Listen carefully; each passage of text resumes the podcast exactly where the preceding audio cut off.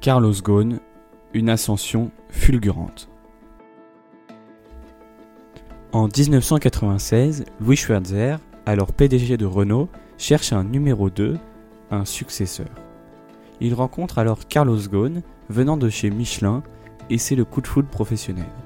Les deux hommes s'entendent à merveille.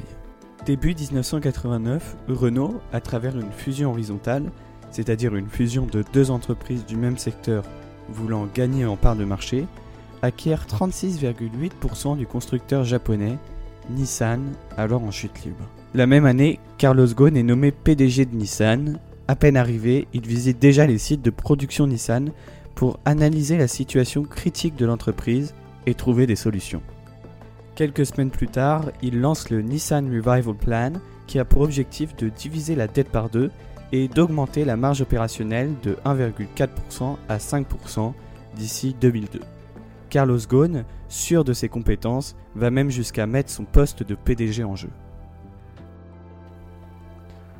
Ce plan est un succès. En 2000, Nissan obtient ses premiers résultats positifs. En 2002, Carlos Ghosn lance un nouveau plan, le plan 180, avec trois objectifs. 1 million de véhicules supplémentaires vendus par an, 8% de marge opérationnelle et zéro dette d'ici 2004. Après ces différents succès, en mai 2009, Carlos Ghosn devient PDG de Renault et Nissan. En 2016, il conduit l'acquisition de 34% de Mitsubishi. Le groupe Renault-Nissan-Mitsubishi est formé.